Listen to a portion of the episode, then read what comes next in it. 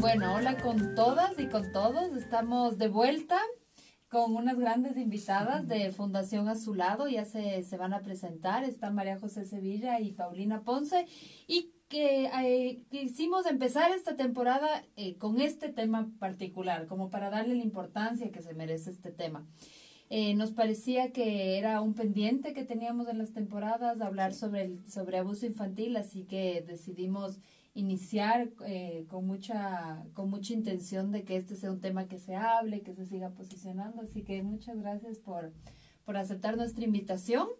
Y bueno, empecemos. Empecemos, empecemos. Yo voy a empezar a, a, a compartir, obviamente, en, en, los grupos, pero bueno, contarles que recién hablamos con las chicas fuera de cámara que este es nuestro nuestra cuarta temporada, nuestro episodio 31. Uh -huh. Así que estamos súper contentas de este espacio que nació como un lugar para acompañar, para escuchar y para inspirar el, el transitar de la primera infancia. Y justo nos preguntaban como cuál era el público de estos Facebook Live. Eh, normalmente son mamás, pero también se unen varios papás, eh, uh -huh. cuidadores. La verdad es que es bien amplio. Yo creo que el tema que estamos tratando hoy día va a ser también eh, súper eh, motivante para todos. Así que lo primero es pedirle a ustedes mismas que se presenten, quiénes son, eh, lo que quieran decir de ustedes para que los vayan conociendo. Bueno, yo soy Paulina Ponce, eh, soy mamá, ya tengo eh, dos chicos grandes, uno universitario, Felipe, y Sofía tiene 16 años. entonces ya estamos en, en una etapa, en etapa, diferente de, de, de la vida. profesionalmente soy psicóloga clínica infantil y soy fundadora y directora de Fundación Azulado. Uh -huh. sí. Bienvenida. Gracias, gracias por la invitación, es un gusto estar aquí. Y mi nombre es María José Sevilla, yo soy psicóloga clínica, eh, también soy mamá, soy mamá de mellizos de 5 años, mm, y Bianca, y una niña de 8 años que se llama Eva. Mm. Eh, somos cofundadoras de Fundación Azulado y trabajamos en este tema todos los días. Uh -huh. Bueno, muchas gracias, bienvenidas por, por estar aquí. Tenemos un pequeño ritual en maternidad y perfectos, así que les vamos a hacer unas preguntas, pero tienen que responder sin Lo primero, lo primero lo que viene. ¿ya? Uh -huh. Entonces, bueno, eh, vamos a empezar con una canción que les guste. A Star is Born. Uh -huh. No sé, se me ocurrió así es la vida. un libro. un libro. un libro, La fiesta del chivo. Uh -huh. El diario de Ana Frank. Uh -huh. Ay, qué lindo. ¿Un maestro o una maestra en su vida? Un maestro, eh, Carl Jung. Uh -huh. eh, Mrs. Austenson, mi profesora de kindergarten. Uh -huh. Qué lindo. eh, desde que soy mamá, soy más sensible. Paciente. bueno, Muchas gracias por estar aquí. Inauguramos ya la, la, cuarta temporada con este capítulo. Gracias a las nuevas personas que, que, se están conectando hoy, que no conocían el proyecto. Como dijo la CONE, esto es una plataforma que inspira y acompaña la maternidad en la primera infancia. Así que empecemos con el tema. Lo, la primera, mm, digamos, duda que vino a mi mente fue ¿Qué es, qué, ¿Cuáles son los tipos de abuso infantil? ¿Qué es abuso infantil? Porque usualmente a veces asociamos como directamente a temas que tienen que ver más con, por ejemplo, violencia sexual, pero entiendo que también existen otro tipo de abuso. Entonces, mmm, cuéntenos un poco, contextualicemos un poco. Ya, yeah, ok. El, el uh, abuso infantil tiene como tres diferentes eh, eh, ramas, ¿no? Eh, por así por así decirlo. Y voy a tratar de ser lo menos eh, técnica posible. Uh -huh. por un lado está el, el, el maltrato físico, uh -huh. que es cualquier tipo de, de, de, acción, puede ser el, el castigo físico, puede ser cual, cualquier forma en que un adulto impacta el cuerpo en el niño y, y, y produce un daño. Eh, por otro lado está el, el, el abuso sexual. Uh -huh. eh, el, y muchas veces se entiende por abuso sexual nada más eh, la, la, violación, ¿no es cierto? Uh -huh. pero el abuso sexual es cualquier acción de tipo sexual que un niño comete son, con un adulto o eh, puede ser un, diré, un adulto comete uh -huh. con, con, un niño o puede ser un niño mayor, mayor. Con, con, con, otro niño en esta relación siempre hay un, un, un tema de, de, de poder, Ujú. ¿sí? Eh, puede haber o no contacto eh, físico, porque puede existir abuso sexual sin que el, el, el adulto tope al niño. Entonces, Ujú. por ejemplo, enseñarle pornografía a un niño es abuso sexual.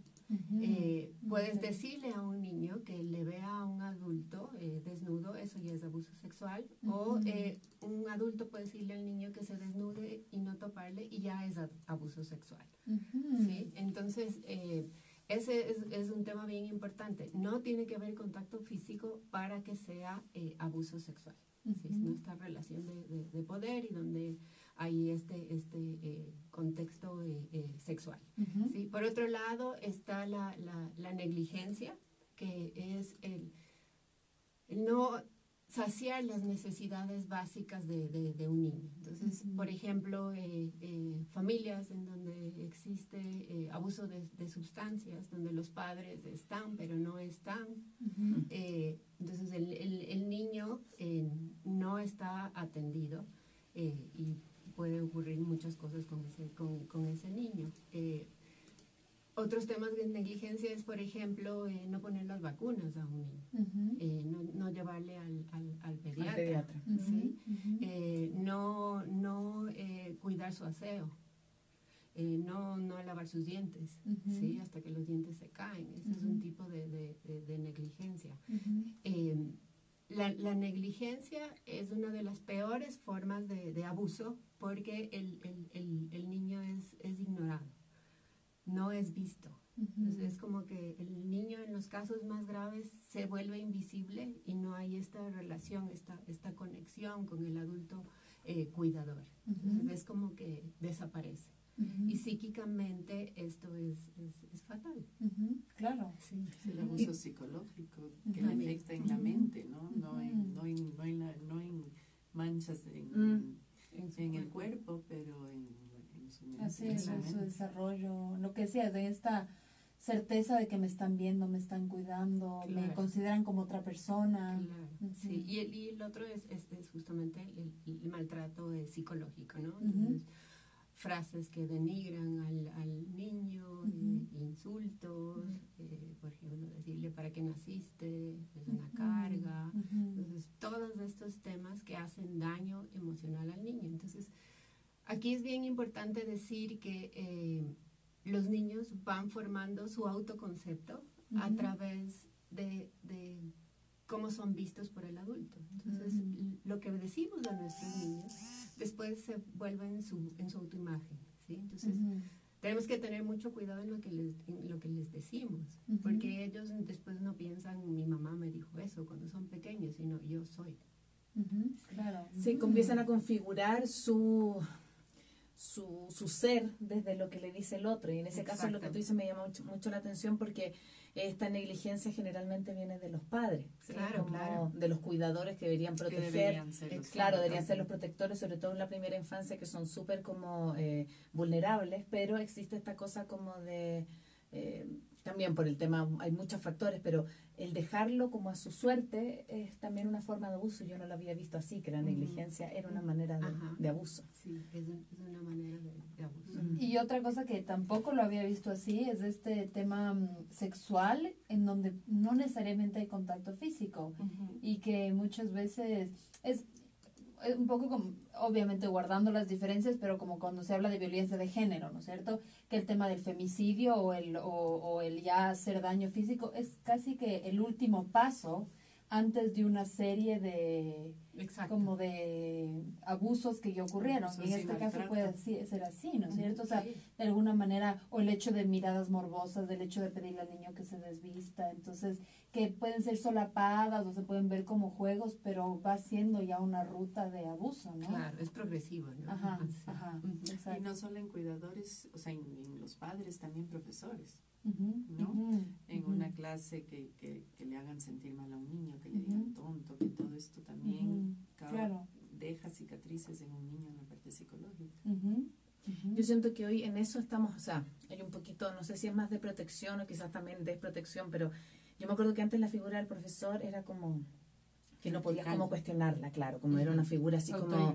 Claro, en cambio siento que ahora por último sí alguien eh, dice que el profesor lo trata mal o, o, o, denuncia o se atreve a decir a los papás, mira, ¿sabes qué? Eh, me está pasando esto. Siento que es un poco más escuchado, no en todos los lados, pero sí creo que hay un poquito más de apertura. Pero hay a lo mejor algunos niños que no se atreven a llegar a ese paso de contar en su casa que están sufriendo algún, algún tipo de abuso eh, psicológico, lo que sea en la escuela. O que tal vez no, o sea, por ejemplo, en el enfoque que tiene nuestro programa, que es primera infancia, muchas veces el enfoque todavía no está desarrollado. Un niño de dos, tres años, bueno, eso ya vamos a ir después, obviamente presenta síntomas, pero no tiene esta posibilidad de contarte verbalmente lo que le está pasando, ¿no? Tienen, no sé si conocen como están obviamente en el medio, algunas estadísticas como para entender ¿Qué, ¿Cómo está el tema de abuso en el Ecuador? Lo que decías, ¿no? No estamos hablando solo de papás, hay también profesores. Bueno, obviamente ya ha habido todos estos escándalos también con, con la Iglesia Católica y demás, pero ¿cómo va el tema de abuso en, en Ecuador? Bueno, los, los, números, yo creo que para nosotros haber creado esta fundación fue porque veíamos números. Nosotros, uh -huh. eh, cuando ya trabajas con niños y escuelas y padres de familia, tú ya empiezas a ver los números y saber. Porque antes, yo creo, hace un tiempo esto estaba en secreto. Es, no se sabía, no se hablaba y Así muchas es, se veces y muchas veces nos preguntan, pero esto es nuevo, o sea, que esté tanta la incidencia de abusos sexuales. No, no, siempre ha existido. Esto ha existido desde Uh -huh. desde hace miles de años y, y, y ha habido, sino que ahora eh, ya, se, ya está en el tapete y ya se lo habla. Uh -huh. Y ya se ha perdido el miedo de hablar. Hay muchos factores que, que han llegado a esto, pero las cifras son alarmantes. O sea, acá en Ecuador, o sea, nosotros tenemos estadísticas de 7 de cada 10 niños eh, son maltratados. Uh -huh. ¿Algún tipo de esto, abuso que Uno de cada cuatro niñas y uno de cada seis niños. Uh -huh. Nosotros, antes de cumplir los 18 años, ya sufren de abuso Sexual. Y, sexual. y muchas veces nosotros pensamos que solo son las niñas. Uh -huh. ¿No? Cuando tú preguntas en, en charlas o en talleres, generalmente creen que solo son las niñas y las estadísticas es uno de cada seis niños. Wow, o sea, es más niña, niños que niñas. Niñas, uno de, cuatro, uno de cada cuatro niñas y uno de cada seis Ah, niños, ya, pero el índice en niños también es alto. Claro, claro, claro. Eh, no tiene estrato social, ¿no es cierto? Esto es un problema de los pocos problemas que hay en todo estrato social. Esto ocurre en colegios privados como en colegios públicos, en familias eh, con muchísima educación como en familias con poca educación, eh, todo estrato social.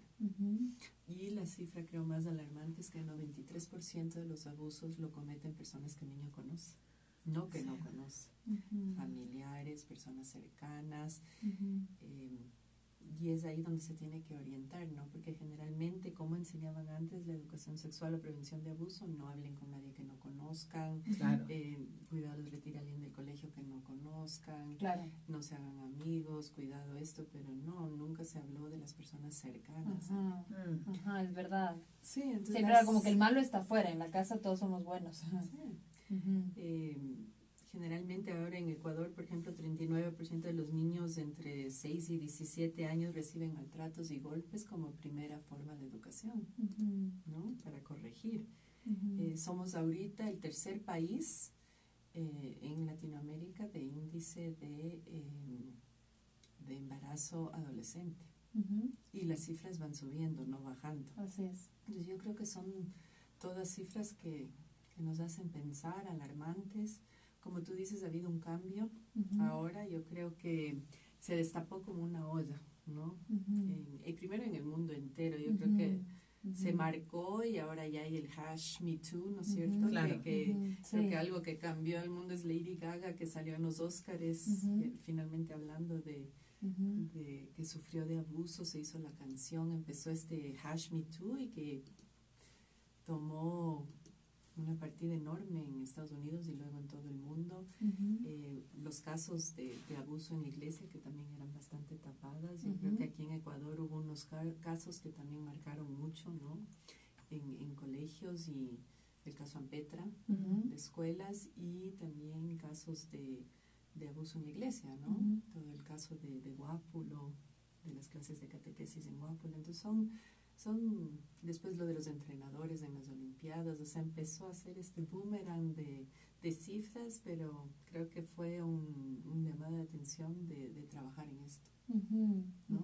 De, de ya trabajar en eso. De abrir los ojos. Y hablarlo directo, ya las personas no se callan, ya dicen, ya pueden hablar, ya salen las noticias cuando un profesor ha maltratado, ha pegado a un niño, ya va a los noticieros, ya se cierra el colegio, ya se habla. O sea, falta mucho camino, pero ya hay Sí, ya está abierto. Ya hay un Ajá. adelanto en Sí, ese sentido. sí.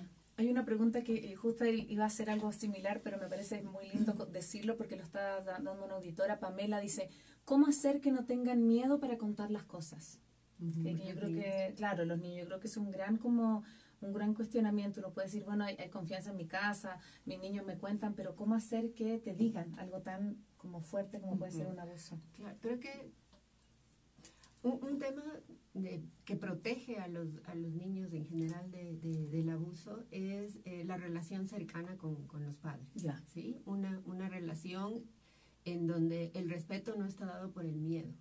¿sí? Ujú. Entonces, el momento en que, en que hay respeto y hay confianza, eh, y obviamente no, no hay miedo, un niño puede hablar con los papás de un tema tan vulnerable como es el, el- el abuso. Entonces, el, el momento en que un niño habla, eh, esto requiere de un montón de energía de, de- de- del niño, eh, Mm. eh, porque hay este, este temor a eh, tal vez es mi culpa, tal vez yo hice mal, me van a regañar, pero el momento en que el niño vence eso y, y se acerca a, a- a su adulto de confianza, quiere decir que hay una, una buena relación que, que permite que haya, que haya este acercamiento. Entonces, esto es básico para, para proteger a los, a los niños, ¿no? No, no solamente del, del abuso sexual, sino en, en- en general. El- Ujú. el, el tener como los niños sienten que cuando sus padres son personas de confianza, ellos tienen como un colchón que Ujú. siempre les está recogiendo el, el, el, el rato que, Que lo está ellos sosteniendo. caen, que Mm. los- lo sostiene. Entonces, esto eh, eh, es una parte importante de la, de la resiliencia, que es de esta capacidad de, de, de- de- de superar las dificultades, de, de volvernos a, a- a- levantar. Y es, es, es una, una destreza que, que nos acompaña y toda la vida, ¿no? Mm. Que es Ujú. importantísimo. Y esto no se aprende de la noche a la mañana, es una construcción, Claro. ¿no? Tú tienes que empezar desde pequeños esta construcción para algún momento el niño que pueda tener esta confianza de decirte, Ujú. pero son ciertas cosas, factores de protección que tú haces desde que el niño es pequeño, Ujú. ense- enseñándole. Claro, claro, pienso en, no sé, validar sus sentimientos. Exacto. ¿No es cierto? O sea, lo que alguna vez hablábamos, ¿no es cierto? Que el niño se cae, se llama, ah, no pasó nada, levántate. Como ahora, que tipo de mensaje le está, exacto, como que que sepa que hay ese espacio, que se le valide. La asertividad. Ujú.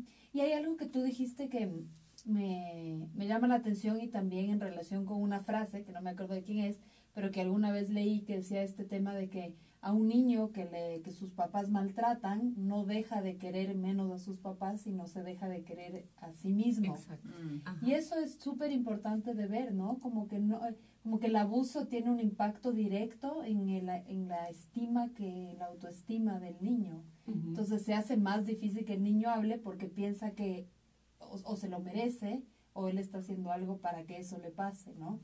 Claro que sí. Eh, y tal, tal vez ahorita conviene un poquito hablar de, eh, de cómo, cómo, cómo afecta el, el- el- Ujú. el- el abuso Ujú. en, en- en- en los niños. Eh, y no es, eh, no es un, un tema de asoci- asociación directa. O sea, el- aquí está el abuso sexual y esto es lo que produce. No. O sea, hay, Ujú. hay- como en, en, en cualquier, hablemos de, de una gripe, por ejemplo. Nos contagiamos todos aquí del mismo virus. Y a cada quien le va a afectar ese virus de diferente forma, ¿sí? Tal vez tú no tienes síntomas, tal vez yo tengo una fiebre altísima, tal vez María José se va al, al hospital eh, y, me duele y el cuerpo, pueda- sí. le, le duele el cuerpo, ¿sí? Entonces, ¿por qué se da este tema? Porque primero tenemos como nuestra propia estructura, ¿no es cierto? Y en- en- si hablamos de abuso eh, eh, eh, sexual, entonces vamos a hablar de nuestra propia estructura emocional. Entonces, ¿cómo nuestra psiquis puede, puede soportar esto? ¿Sí? Y esto se va construyendo también en un contexto más grande que son eh, las relaciones. O sea, si es que tenemos como un contexto que nos, que nos protege, que nos da cuidado, eh, con quien nos, nos, nos sentimos a gusto, donde nuestra autoestima está, está reforzada, donde se atiende rápidamente el abuso, en, en donde nos cree en el momento que, que decimos, eh, la respuesta del niño va a ser diferente en un contexto en donde hay maltrato, por ejemplo, en donde el niño no cuenta, ¿sí? en donde eh, se tapa esto con el silencio y eh, el niño lo, lo, lleva internamente sin, sin poder procesarlo. Claro. ¿sí? Y el abusador es curioso porque el abusador sabe a qué tipo de niño ir. Uno cree que todos, sí, todos están expuestos, pero yo creo que eh, sí puede el abusador ver tipos de niños con baja autoestima que no tienen estado de confianza en, en quien pueden apoyarse. Claro, y son la, justo, la presa digamos. y son justo los niños vulnerables a todo esto que no tienen todos estos factores de protección. Entonces sí es importante también eso de que el abusador sabe a qué tipo de sí. niños ir. Sí, ahora, ahora justo leía un artículo sobre eh, programas de prevención para, de, de abuso sexual eh, hicieron una investigación, investi eh, hablaron con más de 100 abusadores sexuales que estaban ya eh, presos y el, el, les entrevistaban y les preguntaban, ¿cuándo ustedes paraban el abuso? Estaban, se referían a las acciones que tomaba el niño. Entonces decían, parábamos el abuso cuando el niño nos decía, no quiero hacer eso. Y cuando decía, voy a contarle a alguien. Entonces, eh, sabemos ya desde, desde el punto de vista del, del abusador que esto funciona. ¿Qué, qué es, Entonces, ¿Cuál es esta barrera? Ajá, sí, su, si arma nosotros, secreto es el, su, su, arma es el secreto. Claro, es, secreto. es, el secreto. Y decir no quiero, no voy a hacer eso. Y voy a contarle a mi mamá, voy a contarle a mi papá. Entonces, en ese momento, eh, el abusador paraba. Entonces, fíjate, me pareció interesantísimo sí, esto desde el como otro que lado, ver desde el, ajá. porque te dice, a ver, lo que, lo que estamos haciendo y lo que eh, pedimos a los papás y a las mamás que enseñen a sus hijos, sí funciona. Uh -huh. ¿Sí? Entonces, y esto de enseñar a los hijos, ¿cuál es, qué es lo que realmente nosotros tenemos que transmitir para poder tener una, una prevención real de abuso en, nuestras, en nuestros hogares? Tomando en cuenta que la mayoría de nuestro público es mamás, o sea, de qué sí. manera realmente introducimos este tema de la prevención de abuso infantil en lo que hablamos con nuestros hijos, en, a veces también con la, o sea, ciertos acuerdos con la pareja sobre cómo tratar ciertos temas. Sí, eh, creo que lo, lo, primero es esta relación de confianza. Uh -huh. ¿sí? o sea, esta es, es, es, la base, porque no, no podemos decirle al, al al niño como predicar sobre algo que no eh, estamos Ocurre. dando ejemplo en, en, en la familia. ¿sí? Uh -huh. Entonces, eh, y voy, voy a entrar un poco en eso. Entonces, hay como cinco, cinco reglas básicas de protección que nosotros eh, enseñamos a los, a, a, los niños. La una es, mi, cuerpo, mi cuerpo es mío. Nadie puede tocar mi cuerpo si yo no lo permito y yo no puedo tocar el cuerpo de, de, de otras, de otras personas. Uh -huh. ¿sí? Eh, si hay algo que, que, que, que, me molesta, si hay alguien que está eh, topando el cuerpo de una manera que no me gusta, yo le digo no, le digo que pare. Y la, la tercera es aviso a un adulto de, de confianza. De confianza. ¿sí? Uh -huh. eh, la cuarta regla es eh, hay secretos buenos y hay secretos malos. O hay secretos cómodos y hay secretos incómodos. Los secretos cómodos me hacen sentir bien, me hacen sentir feliz, son las sorpresas en general. Los secretos incómodos me hacen sentir feo, me hacen sentir triste, me hacen pensar mucho en ese secreto. Entonces, esos secretos que me hacen daño, tengo, tengo que decirlos. Y la quinta es, eh, mis partes íntimas son, si soy eh, niño, mis partes íntimas son el, el pene, el ano y la boca es una parte privada y eso es bien importante eh, eh, decirles sí. a los niños. Y para las niñas, mis partes privadas son la vagina, algunos lo llaman la vulva, el ano y la boca. Nadie puede tocar mis partes privadas y otra vez, eh, yo no puedo tocar las partes privadas de, de nadie. De nadie. Uh -huh. Sí. Uh -huh. Qué bueno lo que tú, perdón, lo que tú dices como de que esto sea como recíproco, ¿no? Porque normalmente cuando tú hablas del, Ajá. bueno, también hay una parte del abuso que incluso son niños sobre niños, digamos, Ajá. como, eh, como dejar en claro el tema que no es solo que tú te protejas, sino que tú también tienes que respetar el claro. espacio del privado otro. del otro también. ¿sí? Sí. Muchos papás nos preguntan a qué edad empezamos con eso. Eso va a pasar. Porque hay las reglas, pero a qué edad empezamos a hablar de esto, ¿no es cierto? Y yo creo que desde que nacen nosotros ya estamos hablando de sexualidad. Hay mamás que, por ejemplo, eh, se sienten incómodas cuando un niño le dice chiquitito que su pene está con erección, Mm. ¿no? o, o- o niños chiquitos que hacen preguntas. Yo creo que hay que eh, siempre escoger los momentos donde algo ocurre, mami, ¿por qué esa señora tiene la panza grande? ¿O cómo se hacen los bebés? Hay, hay que estar atentos a cuando los niños preguntan y, y esto hay que trabajarlo desde pequeño. A los, en, en guarderías ya empiezan a hablar de mi cuerpo es mío, Sí. de que nadie me debe tocar.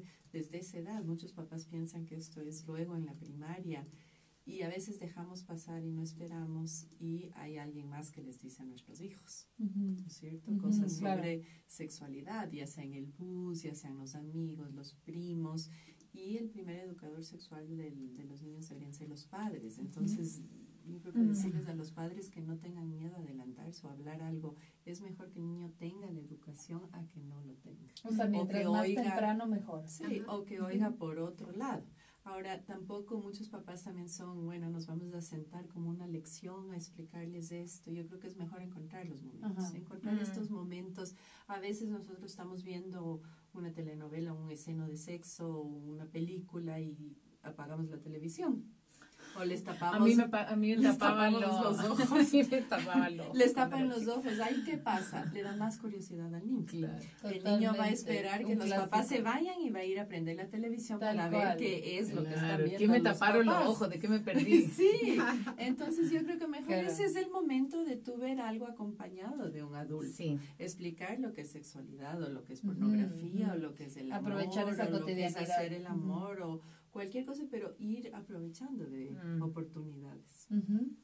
Sí, sí, porque también yo siento que hoy, bueno, antes era solo la tele, hoy están Ah, sí. expuestos a, a la tablet, al celular y, y como, Sí. claro, entonces yo creo que también hay una suerte como de negligencia, también de abandono en términos de, de no control parental, entonces las páginas que empiezan a aparecer a mí me da un terror porque será muy YouTube Kids o lo que sea, y empiezan a aparecer unas cosas como, empiezan a ver la Peppa Pig y terminas viendo Pero no solo en los, eh, en los celulares de los papás. también la- les- lo- la- les las fotos del WhatsApp, o sea, cosas que mandan sí. un chat a otro entre adultos o lo que Mm, sea. El sí, niño sí. coge el celular. ¿Cuántos casos hemos tenido que los niños ven material inapropiado del celular de los papás? Ujú. Debe Sí. haber un filtro ahí con código y no debe el niño saber estos códigos. Sí, Ujú. sí, sí, Eso sí. es muy importante.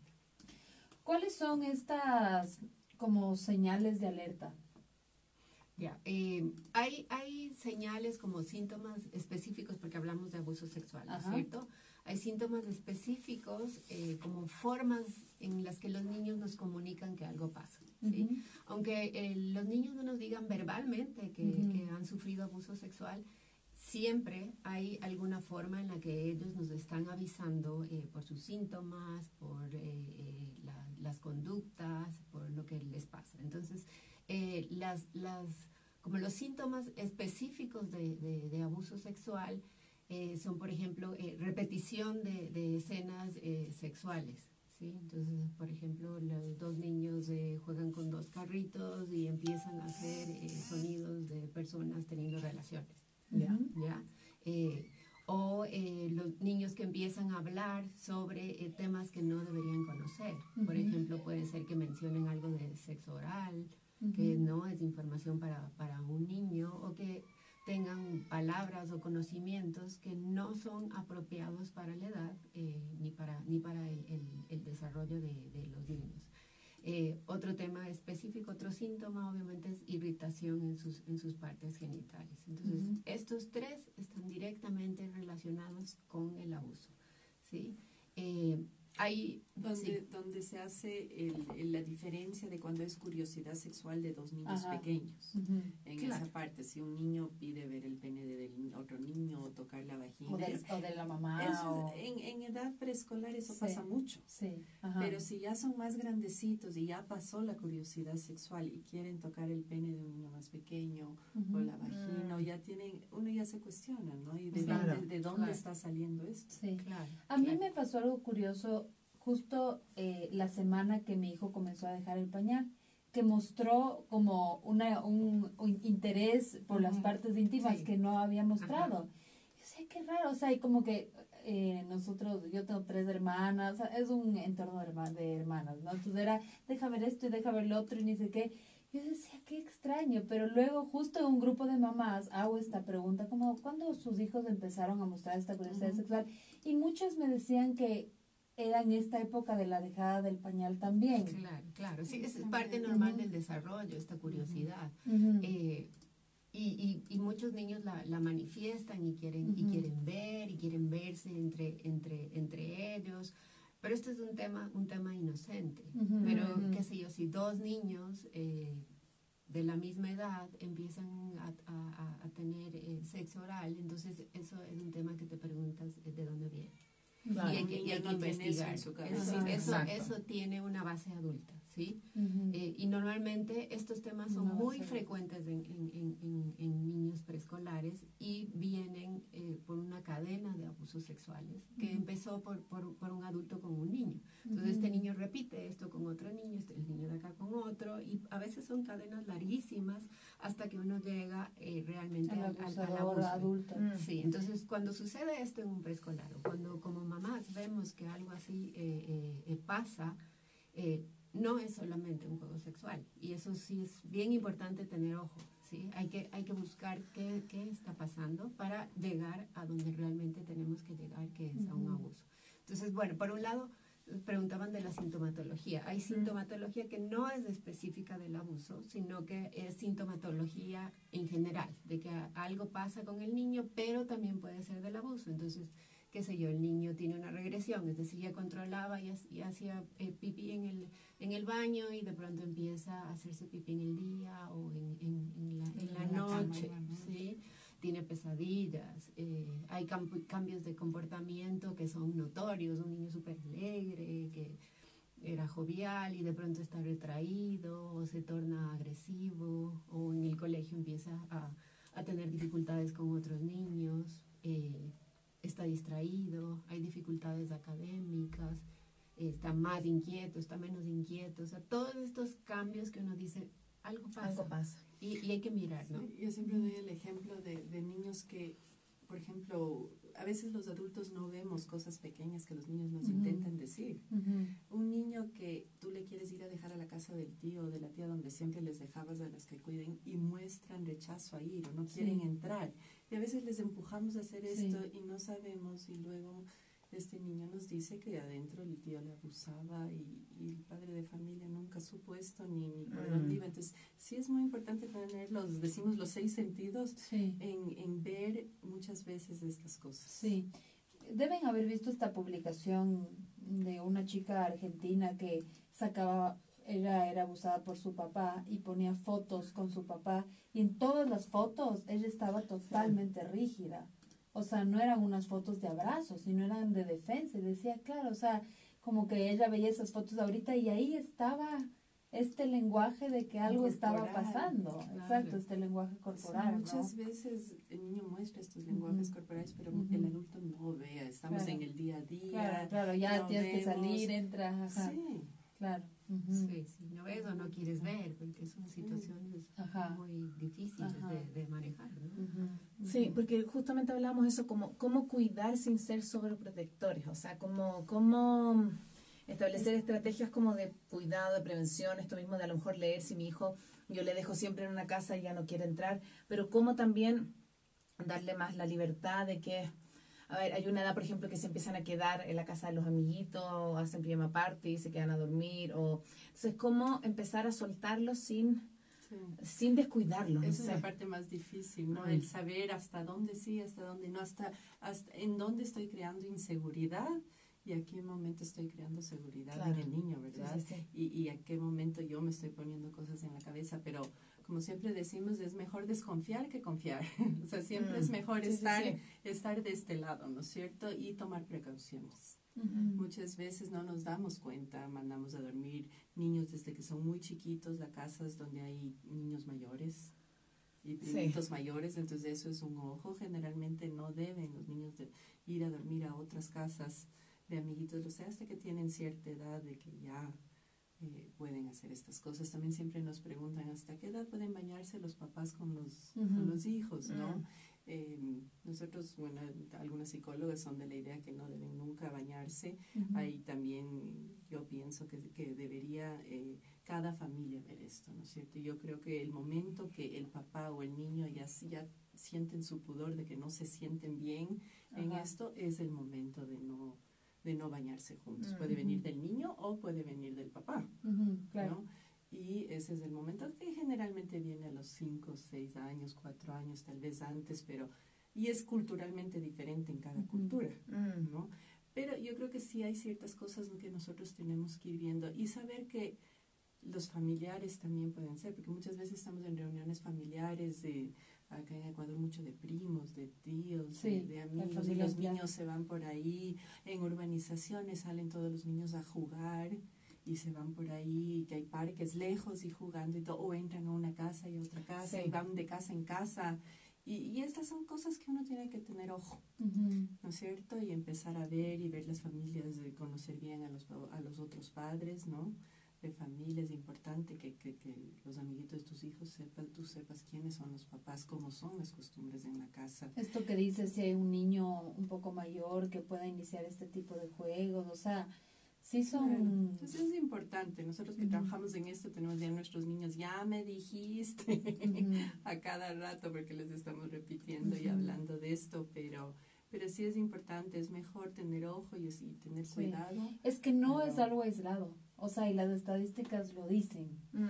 Mi, mi mami hace unos dos años hizo un taller sobre la menopausia y bueno, era solo de mujeres y ahí mi mami me decía que le impresionó la cantidad de mujeres que habían sufrido abuso y que a mi mami siempre le había molestado que mi, que mi abuelo nunca le dejó ir a dormir a la casa de nadie y que siempre era como, "Ah, qué jodido es mi papá que no me deja ir. Y dice, ese día Le le agradecí la vida entera.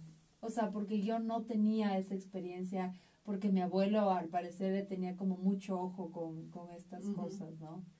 Entonces, sí, pues. Y claro, es, es, es muy importante tú trabajar todos estos factores de protección en el niño, que el niño sepa por ti, que esté claro en todo esto y soltarle al mundo, ¿no es cierto? Porque también no podemos Sí. Claro. tenerles en Sí, una claro, burbuja, exacto. no podemos. Claro, y, Exacto. sí, y Hay que nuestra, nuestra labor es eh, armar su mochila, o sea, que el niño tenga su mochila llena de herramientas para la vida y para poder, sobre todo cuando es chiquito, decir y saber, ¿sí? Esto sí, esto no. Mm. Y el momento en que un niño tiene claro esto, eh, lo dice y lo dice y dice no quiero, voy a contarle a mi papá, voy a contarle a mi mamá y creo que eso eso es lo importante porque no vamos a estar siempre ahí con ellos. ujú, así es. Y no podemos decir esto nunca me va a pasar a mí. Claro, Exactamente. así es, así es. Hay, una, hay un grupo argentino que aprovecho de decir que me, me- nos encanta con La Paz que se llama Los Canticuénticos. Y Los Canticuénticos es un grupo como que hace esta música no... No, ¿No la bacalola? no, no tonta para niños, sino que Ajá. música súper como pensante y muy linda. Y hay una canción que sacaron que se llama Secretos, que Mm. habla de eso. Ah. Justamente, sí, se la, vamos a postear ahí en la página, como que dice que hay secretos que no hacen bien, que hay secretos que no hay que contar. Y justamente habla del abuso porque justamente yo creo que el abusador lo que hace es que em, trabaja sobre la complicidad, sobre esto es una cosa, un secreto entre los dos y, y- y nadie lo tiene que saber y como esta cosa como... Y también a los niños les encanta esa cosa de guardar el secreto y de... Entonces, cuando le, le hacemos entender al niño que ese secreto no es bueno y que hay secretos que no hay que, no hay que eh, potenciar, yo creo que ahí se abre una ventana para que exista la comunicación, ¿sí? Pero, claro. pero ¿cuántos niños eh, tendrán ese secreto como ahí guardado o, o- o lo dicen y hay figuras de poder, como por ejemplo gente de la iglesia o de la escuela, que no les creen también, porque Claro, hay una o cosa... los padres. o los mismos padres, claro, o de la revictimización también. Hay tantos temas que se desprenden después de eso. Y uno dice a veces cómo se enseña esto a los hijos, ¿no? Ujú. Porque, y claro, es a través de cuentos, del libro, de vamos a ver, obras de teatro. Nosotros También. tenemos una obra de teatro Ay, eh, que hemos pasado ya en algunos lugares que queremos también hacerlo nuevamente, donde se trabaja justamente que el niño vea eh, las partes del cuerpo, secretos que incomodan, secretos que no debes guardar, porque el niño te puede escuchar, pero muchas veces a través de actuaciones puede trabajar esto mejor. Claro. A veces en Ujú. colegio se hace esto de, de- teatro. Justo hablando de, de colegios, porque habemos muchas mamás que estamos por elegir colegio para, para Mm. nuestros hijos en este público de 3, 4 años. Y creo que eso es importante. ¿Qué debemos exigir o qué debemos preguntar en el colegio de nuestros hijos sobre las políticas de, de protección y de prevención de abuso infantil? Sí, eso es muy importante. O sea, yo creo que ahora que trabajamos en esto y vemos, yo creo que sí es importante preguntar eh, cómo se trabaja la prevención de abuso sexual infantil, eh, si se da educación sexual desde qué edad, desde pequeños y qué factores de protección tiene el colegio. ¿no? Eh, charlas de educación sexual también para que sepan los maestros. Eh, ya se va a extremos, pero antes no se preguntaba récord policial a los profesores. Mm. ¿no? No hay eso, no existe y ahora ya es algo que se concientiza más y se empieza a hacer. Eh, nosotros de la fundación ya a todos los voluntarios también se les pide récord policial para poder trabajar y es como dando un ejemplo de que esto es importante. Claro. ¿no? y que se debe hacer. Y de ahí en las escuelas también uno que quiere ver como madre de familia eh, qué tipo de protecciones hay, ¿no? Los cuidadores, eh, lugares seguros, a qué momento los niños no están solos, siempre están acompañados de adultos, pero son todas preguntas eh, muy importantes que sí se debe hacer apa- aparte de solo lo que es el aprendizaje de Claro, materias, académico, académicos. Claro, y, y todos los, los colegios, las organizaciones que trabajan con niños deberían tener una política de protección, en donde haya un protocolo de actuación. Mm. Ujú. Y este, estas políticas de protección deben ser públicas, deben estar en sus páginas web y todas las personas que trabajan en la institución deben saber cuáles son los protocolos de actuación en el momento en que hay un abuso. ¿sí? O sea, Claro. ¿qué hace el colegio? ¿Cuáles son los, los, los pasos? Eso está en, en, en blanco y negro y todo el, el personal del colegio, eh, administrativo, docentes, de limpieza, de cafetería, todas las personas están entrenadas, todas las personas han firmado este documento de protección. Entonces, este, este es un tema que falta mucho en el, en el país. Y es, es, es un tema sencillo, pero es un tema de comunicación en donde la institución se compromete y, y pone esto en, en blanco y negro y Sí. público. Sí. UNICEF está haciendo eso, dio el ejemplo. Eh, ellos hacen una política de toda persona que hace un proyecto con UNICEF ¿Ya? tiene que haber pasado un curso pequeño que tienes que hacer online de, de ciertas preguntas y te dan un certificado al final. Desde la persona que entrega en un camión las cosas hasta los gerentes de los proyectos. Todas las personas tienen que estar claras en estas políticas y firmar. Y, y es súper importante porque, por ejemplo, yo cuando, mm, yo también soy profe diferencial, entonces cuando hacíamos un uno a uno, la- la- las terapias y todo, entonces cuando también en Chile se destapó todo este tema de abuso sexual, fue hace, no sé, 10 años, eh, teníamos que hacer con puertas abiertas. Mm. Porque antes, por ejemplo, tú entrabas a terapia con el niño y cerrabas la puerta. Ahora no. Ahora, y de hecho ese fue un protocolo que se siguió en bastantes escuelas, como cualquier persona puede ver y lo que estás haciendo y las salas también de terapia, fonoaudiología, todos son con, con vidrios, ya no con puertas, sin ver. Entonces también yo creo que la- las instituciones tienen que prepararse para este cambio como cultural que... que- Y no solo escuelas, ¿no? Mm. O sea, yo estoy pensando ahorita que tú dices esto en pediatras también. Nosotros Ujú. hicimos toda una Mm. campaña que queremos hacer con pediatras, eh, que ellos pueden ser los primeros que ayudan y educan a los padres de familia. El dato que van a tocar de las partes privadas, ¿no es cierto? Puedes decir, yo, yo voy a hacerlo, pero en presencia de tu mamá. ¿no es Mm, cierto? Eh, importante. es Súper importante Sí. porque a veces como que el pediatra se olvidan todas las reglas y tú apura mi hijo, o sea, Sí, como le que baja el pantalón, le abre la vagina para ver algo y el niño se queda así. sí, es algo como tan que brusco. claro, para nosotros es obvio que es del pediatra, pero para el Sí, niño es tan Ah, brusco y no sabe. Mi es- mami me está diciendo que nadie de debe pronto- tocar y me abren. Entonces ellos pueden ser personas que ayudan mucho y los pediatras también pueden ver síntomas de abuso, ¿no? En el Claro. físicos en Claro. los niños bastante. Y qué trabajar importante, entonces no es solo la escuela, sino también los lugares de salud. Sí, chévere. sí, sí, sí. Bueno, para ir terminando, cuéntenos, porque estoy segura que las, las mamás que nos están escuchando están ávidas de saber qué hace Fundación a su lado, si hacen talleres, si tienen material. Bueno, yo tengo tu libro, Paulina, Secretos que, y que Incomodan. Cuéntenos un poco de todo lo que han desarrollado eh, alrededor del tema. Bueno, eh, tenemos varios tipos de material, sobre todo lúdico, eh, por ahí tienen para, para enseñar. Muestra, muestra. Ujú. Bueno, Eh, Aquí. sí, se llama, se llama mi, mi escudo.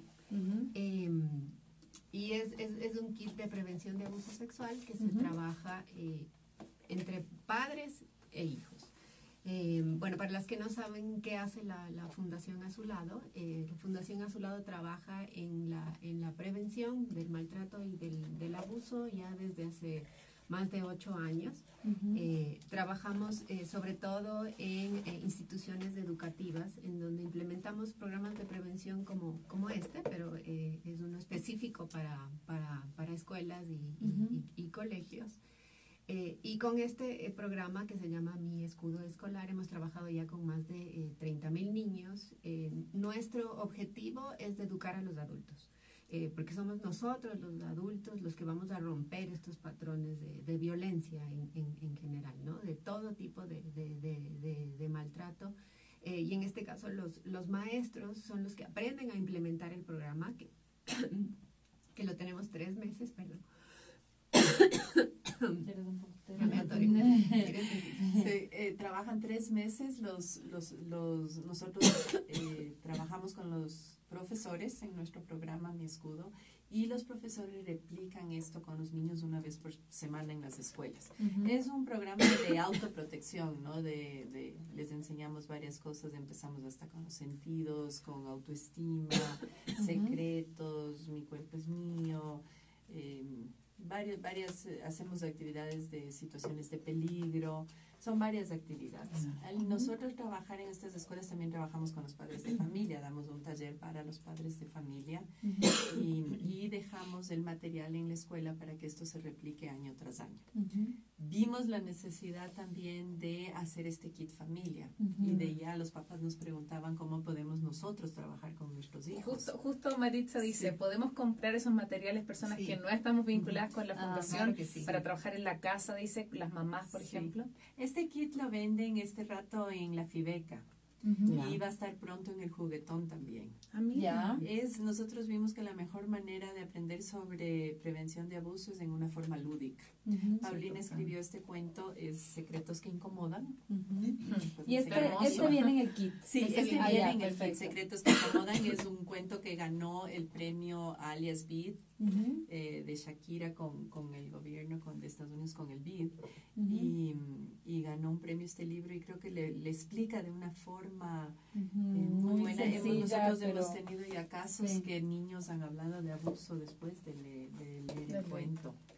Y adentro del material del, del kit tienen, nosotros sacamos creo que del kit escudo que es tan largo, cuatro meses, Mm. nosotros sacamos eh, actividades que pensamos que están orientados, que son actividades que realmente los padres pueden trabajar con niños eh, en edades desde 3, 4 años hasta 10, 11 años el material. Sí, eh, otro tema importante es que, bueno, está en la Fibeca y también va a estar en el juguetón, pero ustedes pueden comprarlo en la fundación, desde, desde Ya. nuestra página web.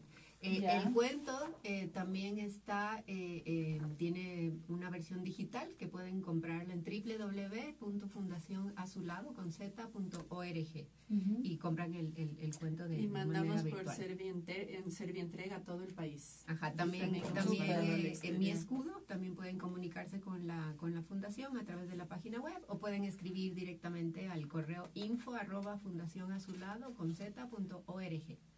Sí. Igual nosotros vamos a poner toda esta información, estos links para la gente que, mm, que, que quiera saber más, eh, porque me parece que eh, a mí me queda corta tanta pregunta, o sea, como que siento Sí. que es un tema súper extenso, como que mm, es súper... eh, eh, tengo mucha, mucha, mucha curiosidad, entonces me parece que eh, me parece increíble que haya una fundación que se dedique a eso, justamente como a tratar este tema y de una manera franca, de una manera honesta, un tema que es súper peliagudo, que la gente no le gusta mirarlo. Eh, entonces como que me parece que se dedique a esto también es, eh, es muy importante hoy. hoy. Quería contarles otras Ah. ideas que también tenemos de talleres. Hemos Ujú. dado Dale. talleres en clubes deportivos, Ujú. ¿no? O escuelas que se reúnen las madres de familia y quieren un taller, urbanizaciones que Mm. quieren también ten- tener cuidado de esto Claro, con, los, claro. con los niños que trabajan No, ahí. Se hace un taller porque a la claro. final uno va a entrar en una casa, en otra casa, Ujú. en esto con los entrenadores Eh, en, en las iglesias también todo lo que es clases en catequesis o cuando van los niños y nos han pedido también que se puede hacer talleres ahí. Entonces eso es muy importante. que puede- Y en la fundación nosotros también atendemos casos. Tenemos a tarifas diferenciales. Nuestra fundación está por- en Tumbaco por el puente del Chiche y se puede llamar y hacer cita también. Súper. Me, me encanta este salto que dimos, porque a, a veces me pasa con la maternidad que todo es como muy teórico, ¿no? Entonces uno dice, pucha, y esto en la práctica, ¿cómo lo hago? Ajá. Y me encanta porque aquí hay un juego, hay actividades, hay un libro, y como Sí. dice la Cone, de un tema que a veces no es tan fácil hablarlo así como así, pero si tienes este, estos, este kit, pues ya se ve que se convierte en algo que lo vas haciendo con Mm. tus hijos, lo normalizas, ¿no? Claro, exactamente. Y en el kit, bueno, tenemos eh, instrucciones así precisas de cómo empezar a hablar. Sí, entonces es paso uno, que es lo que tienes que hacer, paso dos, paso tres, paso cuatro, todas las actividades vienen explicadas específicamente, entonces el adulto lo toma, lo lee completo y ya sabe eh, cómo lo va a jugar con el niño. Sí, y a los niños les encanta y lo repiten muchas veces y salen muchos temas, ¿no? Y es, es un tema también que une a la familia y donde se empiezan a comunicar temas que tal vez no, no se hablaban antes. Y es la oportunidad de- y jugar en conjunto, padres Mm, y hijos, ¿no? Que claro. muchas veces no hay tantos juegos para jugar en conjunto. Sí.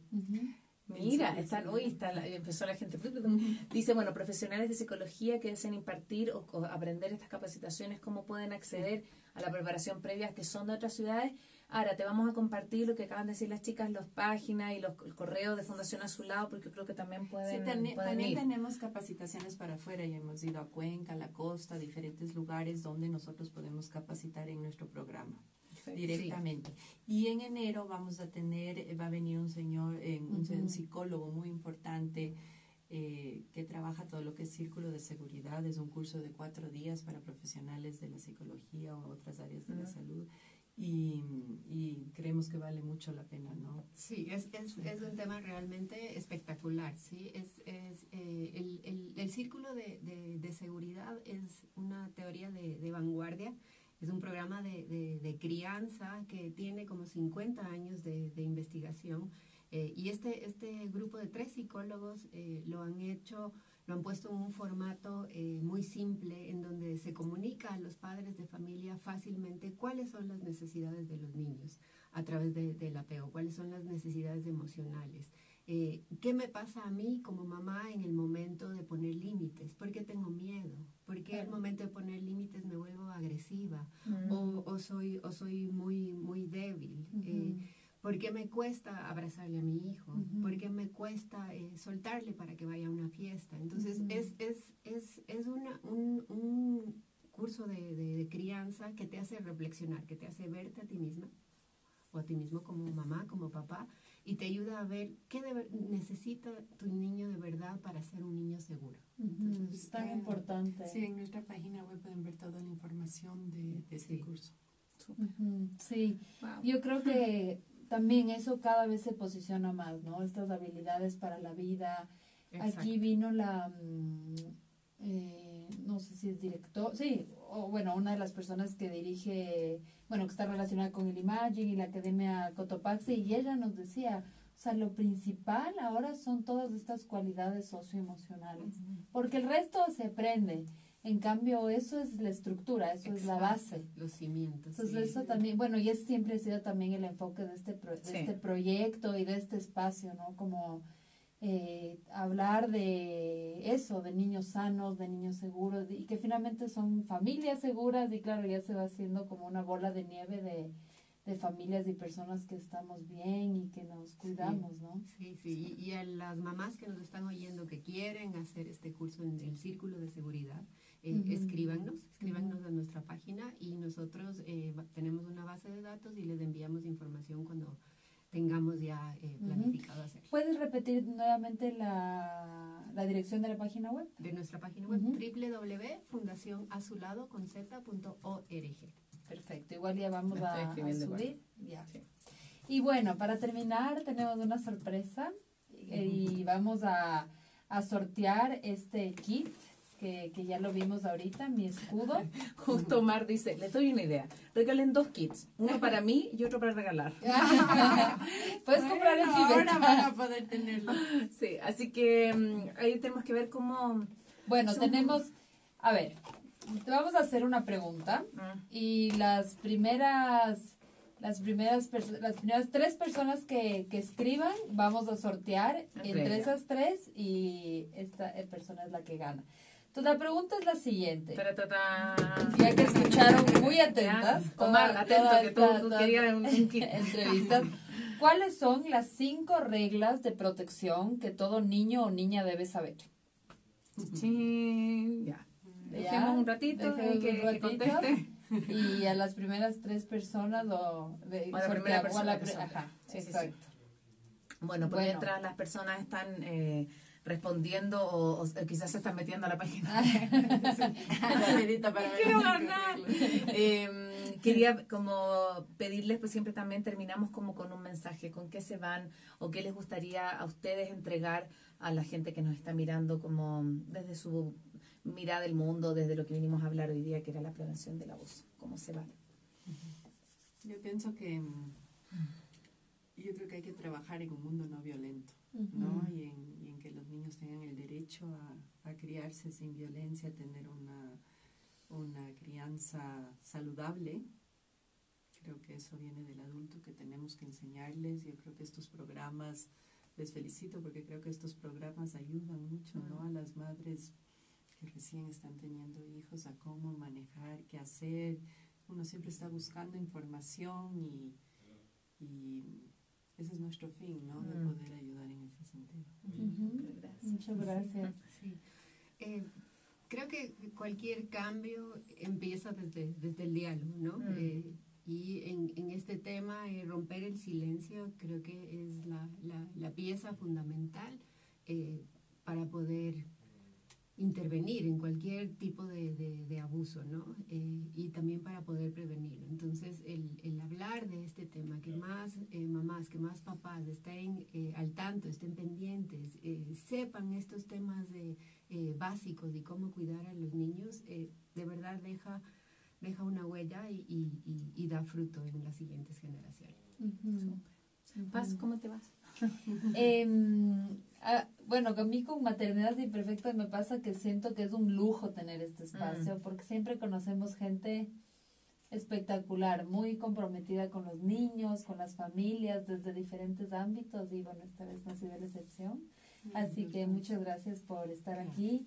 Este tema era súper importante para nosotras tratarlo, así que creo que sí, puede empezar por el diálogo, plantear, hablarte. A veces hay el, el tema de la sexualidad, mm, a veces es un tabú, a veces genera como cierta incomodidad, entonces como comenzar a romper esas, esas construcciones culturales que a veces son muy nocivas, ¿no? Exactamente. Así que- sí, sí, sí. Yo también me voy feliz, me voy mm, eh, contenta con eh, como con mucha pregunta, como con mucha yo también creo que el juego es una super vía para poder sacar las verdades, así que eh, me voy a emocionar también porque quiero contarles que ellas dos eran amigas de mi hermana, de mi ñaña, de la Pati, que vivió acá mucho tiempo. Entonces, en- viendo. claro, así que. Pati, mira, mi hermana se acuesta con los pollos, entonces en Chile son dos horas más, son las on- debe estar durmiendo, pero lo voy a decir, así que para mí también es súper emocionante porque porque es como también una manera de continuar el legado también que tenía la. Ujú. Así que. Bueno, no nos han respondido porque creo que eh, a lo mejor están buscando, está. mira, Bueno, Ana. Liz. Dice, el cuerpo no se toca, en el otro, mira el propio, hay secretos buenos y malos, enseñar cuáles son las partes íntimas, decir no, que será comunicado a los padres y finalmente reiterar que el cuerpo es tuyo y nadie lo puede tocar. Listo, ya, ganadora. Ya nos conectamos contigo ahora para hacerte llegar. Sí. Eh, Mira, y Omar, Omar Ay. después.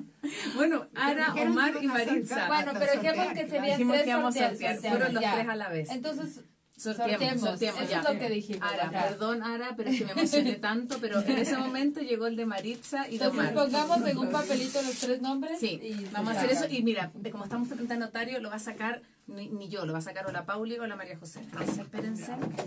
Debo tener Y hasta que la. Cone anote, recordarles que ahorita tenemos el Facebook Live, pero en una semana Sí. esto va a estar subido en formato podcast. Entonces se va a estar en iTunes, va a estar en Spotify y va a estar en nuestra página web. Siempre con la Cone apostamos por este formato podcast porque es un formato súper amigable para las mamás.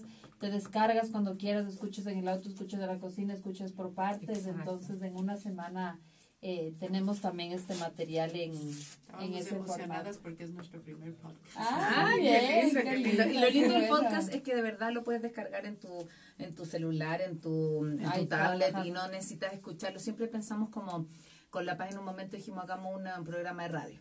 No conozco ni una mamá que tenga una hora y media o una hora Sí. para su entera sin que la hora aparezca. O sea, no, no existe. Entonces eh, dijimos mejor un podcast, cosa que tú escuches 15 minutos, lo, lo, suspendas, sigas. Entonces, sí. bueno, nuestra Maritza ya nos estaba tirando la oreja, dijo, dijeron que iban a sortear. Ah, estamos Sí, haciendo estamos haciendo. Entonces acá hay tres papelitos, ¿ya? Entonces, eh, ustedes, yo no, no quiero ser yo porque si no... Ya. Omar,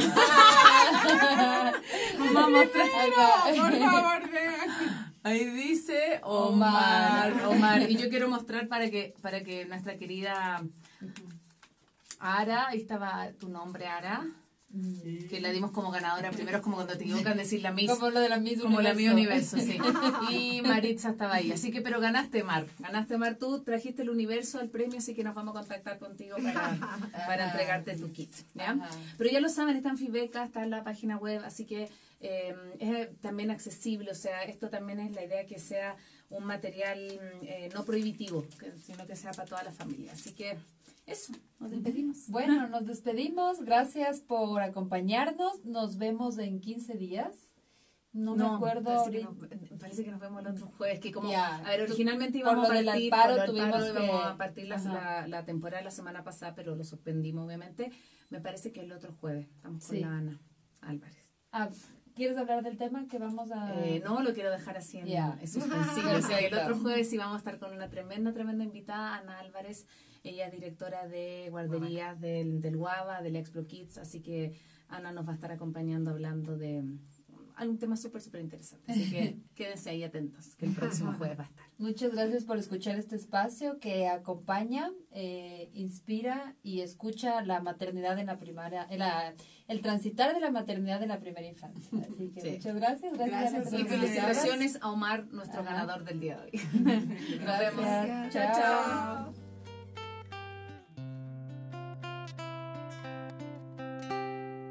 Bye.